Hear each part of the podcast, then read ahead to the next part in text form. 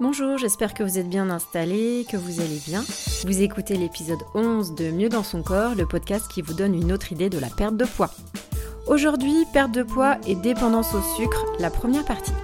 L'objectif de ce podcast est de vous éclaircir sur les mécanismes expliquant la mise en place d'une dépendance au sucre. Je suis Elisa Lio, naturopathe diététicienne. Sur ce podcast, je vous donne des pistes pour perdre votre poids sans frustration et sans déception. J'avais choisi ce sujet de mémoire en fin d'études de naturopathe, à savoir comment accompagner quelqu'un avec une approche bien sûr naturopathique, holistique, euh, lorsqu'une personne présente une dépendance au sucre. Alors pourquoi ce sujet? Parce qu'autour de moi, j'avais pu constater qu'il est parfois très difficile de se passer de sucre. Alors notamment socialement, il est admis qu'un repas doit se terminer par du sucré. Ou alors euh, si vous ne mangez pas de sucre euh, au restaurant, par exemple, ou euh, chez vous, ou lorsque vous êtes invité, ça signifie que vous êtes au régime, ou alors peut-être vous avez droit à des regards, des remarques, pardon, vous êtes peut-être mal regardé. Euh, je suis aussi jeune maman et j'ai pris conscience qu'on habituait euh, euh, nos, enfants, nos jeunes enfants, à manger des gâteaux et dès la diversification alimentaire. Alors, avez-vous déjà essayé de vous passer de sucre pendant une journée? Et surtout, quelles sont vos conclusions, vos observations, dans le sens comment vous l'avez vécu? Dans cet épisode, nous allons aborder les mécanismes qui rentrent en jeu lors d'une dépendance au sucre, notamment comment elle s'instaure. Nous verrons notamment le rôle de nos états émotionnels ainsi que de nos différents neurotransmetteurs et hormones. Et nous évoquerons la place du sucre dans notre société et nous terminerons par la vision symbolique du sucre. Alors, quels sont les mécanismes qui rentrent en jeu lors d'une dépendance dans le sucre, au sucre? Alors aujourd'hui, il est connu que notre vécu émotionnel a un impact sur l'instauration ou sur la mise en place d'une dépendance, quelle qu'elle soit, je dirais. Alors, il s'agit d'états émotionnels dits négatifs. Donc, euh, on entend par là une perturbation de l'humeur, ça peut être accompagné d'anxiété, de malaise, il peut avoir aussi des réactions coléreuses. En tout cas, ces états émotionnels euh, sont ou vont devenir la motivation principale à consommer du sucre. Une fois que le sucre est consommé, l'individu ressent un sentiment, une sensation de soulagement. Et par la suite, ça va être cette recherche de soulagement qui va être recherchée lors de la consommation de sucre. Donc, en gros, lorsque vous ne vous sentez pas bien, vous pouvez vous diriger vers le sucre. Et alors, euh, que se passe-t-il dans votre cerveau, j'allais dire au niveau chimique?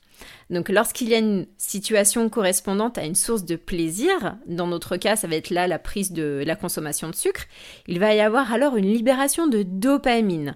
J'en ai déjà parlé hein, de la dopamine, c'est l'hormone du plaisir et de la récompense.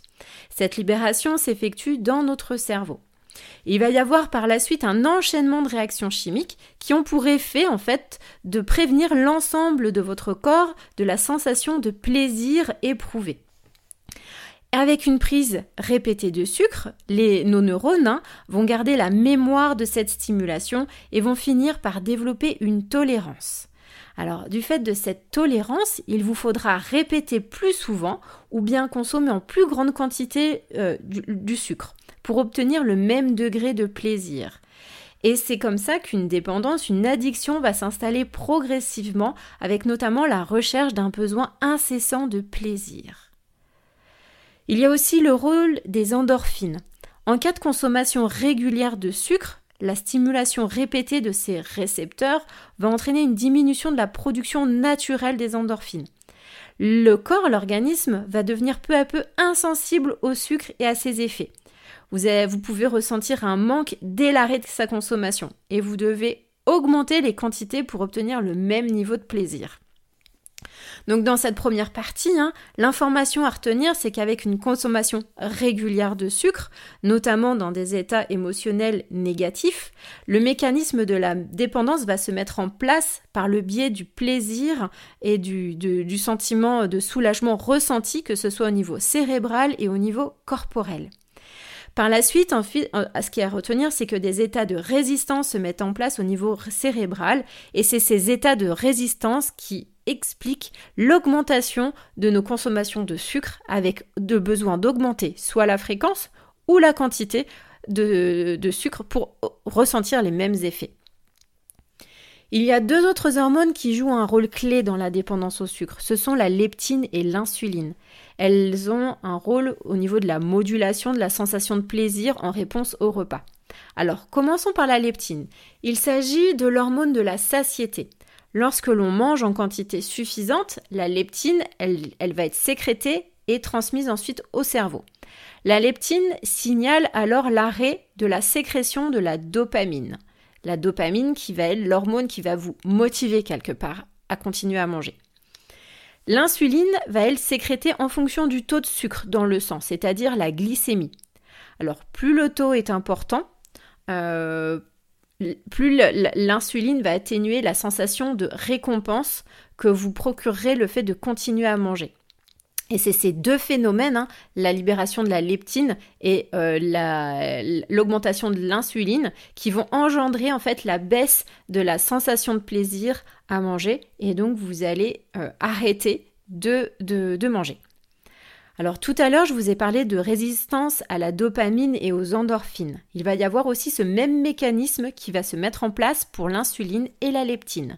Et lorsqu'il y a une résistance à l'insuline, il y a une résistance à la leptine qui se met en place au niveau du cerveau. Et cet effet coupe-faim ou l'effet satiété euh, qui est engendré par la sécrétion de leptine n'aura pas lieu. Donc vous aurez toujours une sensation de faim et vous continuerez à manger, entre autres du sucre. En tout cas, voilà tout ce qui se joue chimiquement dans votre cerveau lorsque, lorsque nous consommons du sucre pour notamment des raisons émotionnelles.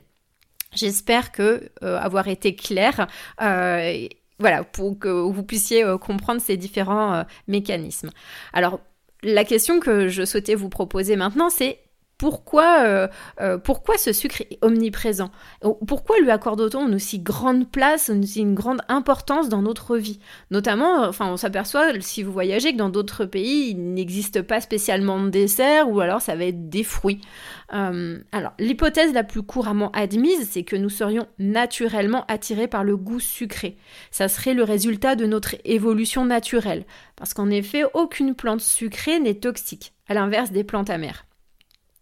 Le sucre est aussi un rituel dans notre culture alimentaire, notamment en Europe. Hein.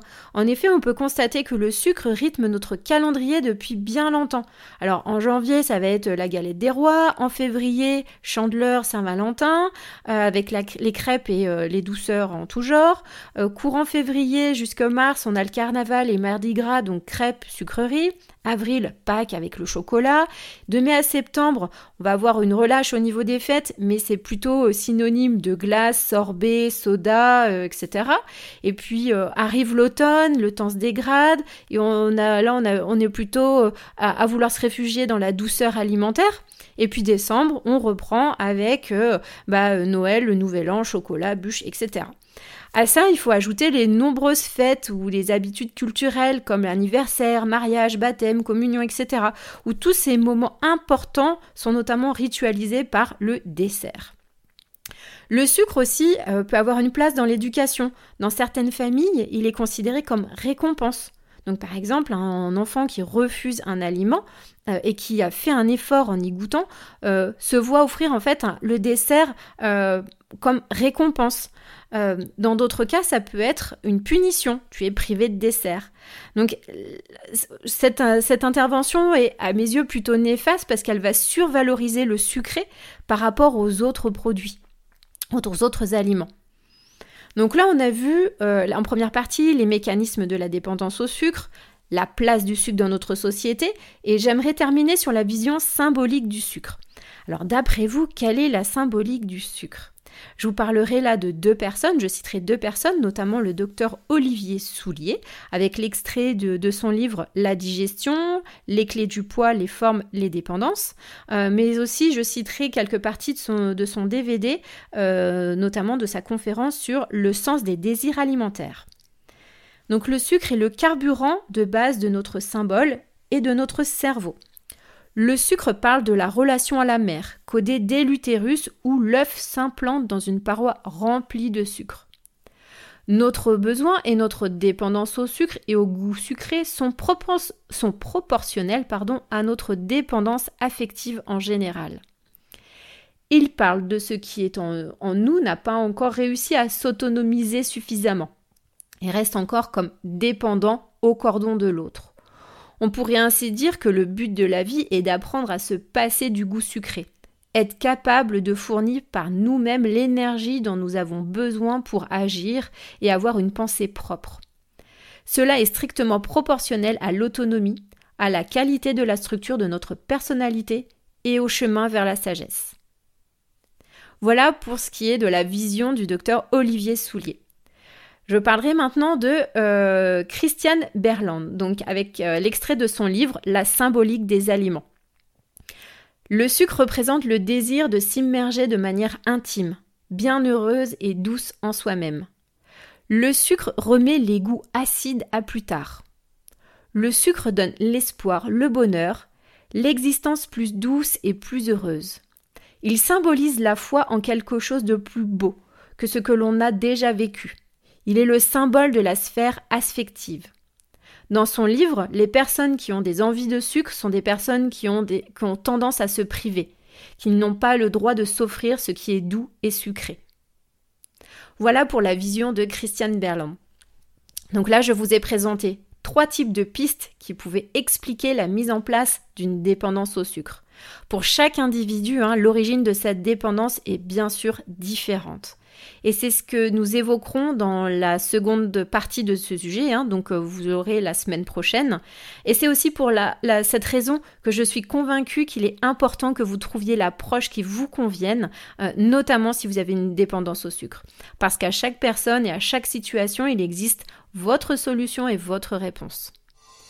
Je vous remercie sincèrement de m'avoir écouté et j'attends avec impatience vos retours et commentaires. Sachez que pour que, ce podcast vive, euh, il est important de vous abonner depuis la plateforme de votre choix, à liker ou à mettre 5 étoiles et à le partager. Je vous souhaite une très belle journée et je vous dis à très vite pour le prochain épisode de Mieux dans son corps, le podcast qui vous donne une autre idée de la perte de poids.